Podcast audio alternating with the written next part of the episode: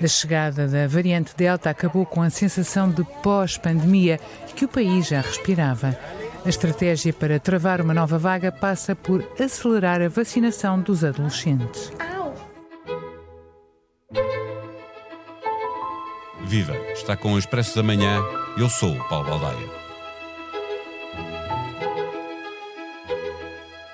Desde meio de fevereiro que o número de novos casos a um domingo não era tão alto. A variante Delta, que estava a fazer estragos na zona de Lisboa, está agora a tornar-se dominante em todo o país, diminuindo a eficácia das vacinas para evitar novos contágios, embora essa diminuição de eficácia seja menos notória quando se fala de evitar hospitalizações. Mas há uma realidade que não muda. Sempre que aumentam os novos casos, mesmo que de uma forma mais fraca, aumentam os internamentos. Israel e o Reino Unido, dois países com processos de vacinação que estão entre os melhores do mundo, estão a enfrentar, com todas as cautelas, a mais perigosa das variantes que conhecemos até agora. Ambos registram neste momento aumento do número de novos casos e hospitalizações, mesmo entre pessoas que já tinham sido totalmente vacinadas. Neste episódio, voltamos à conversa com o professor Miguel Castanho, da Faculdade de Medicina da Universidade de Lisboa. O Expresso da Manhã tem o patrocínio do BPI, o Banco Oficial das Seleções. Banco BPI, Grupo CaixaBank. Viva professor Miguel Castanho. Israel, um dos países com o processo de vacinação mais adiantado no mundo, embora com números baixos e a maioria deles assintomáticos, tem tido um, um crescimento exponencial de novos casos, mesmo entre cidadãos totalmente imunizados com a, a vacina Pfizer. Eh, esta realidade deita por terra a ideia de que podemos atingir uma imunidade de grupo através da vacinação? A ideia já estava posta em causa até antes do que está a acontecer em, em, Israel. Mas, de facto, o que está a acontecer em Israel, apesar de um plano de vacinação muito avançado com a Pfizer, apesar de já terem começado a vacinar adolescentes, por exemplo, um, tem também um paralelo com o que está a acontecer um pouco no Reino Unido, que também tem um plano de vacinação muito adiantado com a vacina da AstraZeneca e estão na mesma situação. O que demonstra que há aqui algo substancial que não tem a ver com a natureza da vacina nem com o, estado do, do, do, plano de vacinação em cada caso. E, de facto, o, o, que está a acontecer é que estamos a lidar com uma uh, variante do vírus que é muito mais transmissível e causa um, uh, eh, uma doença mais grave. E, portanto, isso deve inspirar-nos mais cuidados. Mas não, não é só isso, é o facto também que esta variante, de facto, sabe-se que em média faz decair a, eh, a atividade das vacinas, como se esperaria e como é, como é natural, porque o vírus muda e, portanto, o reconhecimento pelos anticorpos também muda e, portanto, estamos aqui a lidar com uma, uma perda eh, de eficácia da, da vacina. Se estamos a falar de hospitalizações, esta perda de eficácia é relativamente pequena e não temos que nos preocupar muito. Mas se estamos a falar de imunidade de grupo, e estamos a falar de, de, de, do número de pessoas afetadas, essa quebra de eficácia já deve entrar dentro da nossa equação. E esta questão da imunidade de grupo tem sido um pouco tratada de forma confusa, porque na ideia original, portanto, calculou-se que para a transmissibilidade do vírus, na falta de medidas de contenção, isto é um cálculo que se faz para todos os vírus, se 70% das pessoas estivesse imunizada, isto é, 70% das pessoas não contribuíssem para, para a transmissão do vírus, então os 30% restantes já não eram suficientes para o vírus conseguir passar de pessoa em pessoa e o vírus decairia naturalmente, isto era, não era preciso fazer mais nada, o vírus entrava em regressão e, e entrava em extinção. Mas isto era para 70% das, das pessoas. O que acontece é que passou-se de alguma maneira de 70% das pessoas para uma ideia de 70% dos vacináveis se considerarmos que as crianças e os adolescentes também contribuem para a transmissão do vírus e, portanto, e não estão no plano de vacinação, e estão sempre do lado das, dos 30% da, da população que não vai bloquear a transmissão do vírus, nós automaticamente estamos a falar de, dentro do plano de vacinação, muito mais do que 70% dos vacináveis. Temos, temos que chegar muito mais acima, porque, além do mais, também se sabe hoje que as vacinas conferem alguma proteção contra a infecção e contra a transmissão, mas obviamente não são 100% eficazes e, portanto, mesmo as pessoas vacinadas não contribuem como um bloqueio completo à transmissão do vírus. E, portanto, nós devemos abandonar essa ideia da, da, da imunidade do grupo, sobretudo não a, a fixar em 70% das pessoas vacináveis. E, e, e, o que temos que nos focar, porque é o que é realmente importante, é, é, é ter o máximo de pessoas possível vacinadas no menor uh, período possível. Isto é, chegarmos, pelo menos ao fim do verão, numa condição em que não, hajam, não, não existam muitos vírus em circulação, de modo a que, chegando o outono e o inverno, nós não tenhamos outra vez condições Exatamente. para haver uma escalada de números. Uma, uma vaga uh, grande como aquela que tivemos em janeiro, fevereiro. A vacinação, ainda assim, Sr. Professor, continua a ser uh, a melhor arma no ritmo a que é possível vacinar, uh, substitui a que era até aqui a melhor arma, que era confinamento parcial ou generalizado? Sim, quer dizer, o, o confinamento é sempre mais eficaz, é? No limite dos limites do absurdo, se nos fecharmos todos em casa e se cada membro da família se fechar numa divisão da casa, ninguém vê ninguém e o vírus não passa de ninguém para ninguém, não é? No Sim, mas o que nós vimos foi que em janeiro, fevereiro, o confinamento que fizemos foi altamente eficaz e, e de números Exatamente. enormíssimos eh, eles foram caindo eh, de forma galopante. Sim, sim, sim, é? sobretudo porque nessa altura, obviamente, as pessoas assistiram a, a, a episódios terríveis à porta dos hospitais e, portanto, levaram a sério o, o, confinamento. Portanto, o confinamento é altamente eficaz, disso não há dúvida nenhuma. Tem é um preço enorme a pagar, quer em termos económicos, quer em termos de sociabilidade. Portanto, para nós é algo extremamente contra a natura. Já nem falo dos custos económicos, é algo contra a natura. E, portanto, tem custos e nós não podemos confinar-nos um tempo indefinido à espera que o vírus naturalmente desapareça. É claro que nos falta aqui outro grande componente do combate ao vírus, que são os medicamentos, que é o tratamento da doença, que é a interrupção do processo da doença.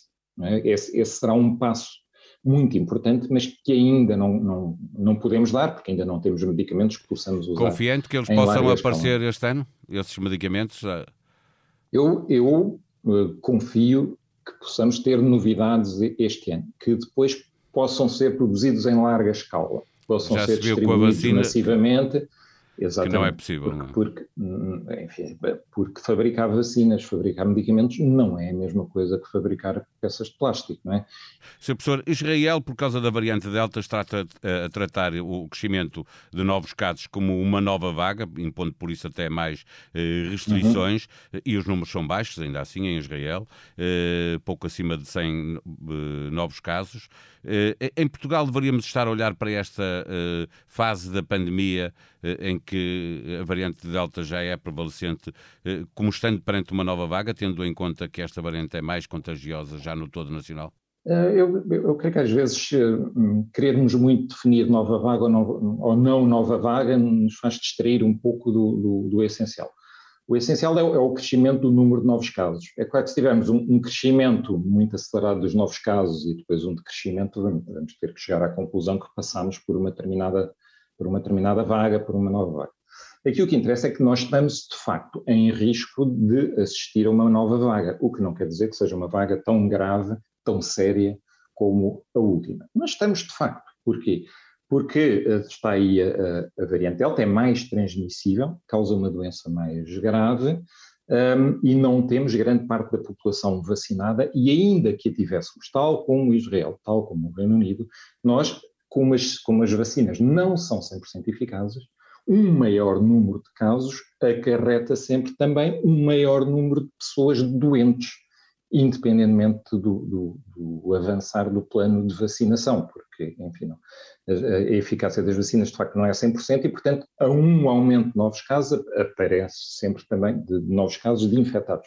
Eh, é sempre acompanhado por um aumento de número de novos casos de pessoas doentes e número de hospitalizações, como é inevitável. E nós, nós queremos evitar essa situação de qualquer forma, até porque é hoje sabido, nós estamos hoje na posse de muito mais conhecimento que estávamos no início da pandemia, que uma forma ligeira da doença em si pode, na realidade, corresponder a um, a um, a um conjunto de efeitos, um conjunto de sequelas prolongadas no tempo e muito sérias. Nós não podemos ter a, a ideia uh, que, era, que, era, que era legítima no início da pandemia, mas que hoje se revela ingênua, que é vamos deixar o vírus fazer a imunização natural da população, nós protegemos só com a vacina os mais idosos, deixamos ao vírus fazer a imunização do resto da população, porque não ganham uma, uma doença muito séria. Já vimos que e, portanto, ficam assim, doenças para o futuro, para a é? imunidade é? do grupo.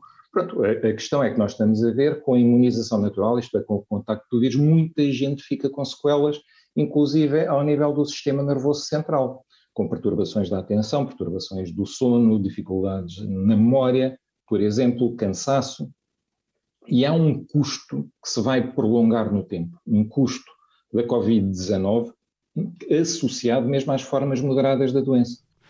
Por falar nisso, queria lhe perguntar como é que viu e ouviu o discurso político eh, em Portugal, desde o momento em que o Presidente da República, a propósito da matriz de risco, eh, apareceu zangado com o governo por não ter alterado essa matriz de risco, eh, atirou aos cientistas dizendo que não são eles que governam, até às declarações mais recentes das duas figuras, principais figuras do Estado, a propósito da ida ou não ida a Sevilha para ver o jogo de Portugal. Pois é, é, é, uma discussão, quer dizer, este período em que se põe em causa a matriz de risco, em, em, que se mais ou menos se quer corresponder à expectativa da população, dizendo que vamos, vamos desconfinar e a partir de agora tudo, tudo é bom, que é, que é o lado mais fácil da atuação política, não é? Que é corresponder às expectativas das pessoas, ou pelo menos à, à ansiedade das pessoas. Mas, mas este período foi um período muito rico e devemos, de facto, refletir sobre ele. As primeiras questões essenciais que são, que são que é a matriz de risco em si, o que nos está a guiar se é fiável, se não é fiável. E depois podemos analisar um pouco o comportamento, nomeadamente de, de, da classe política, em relação a, a, este assunto.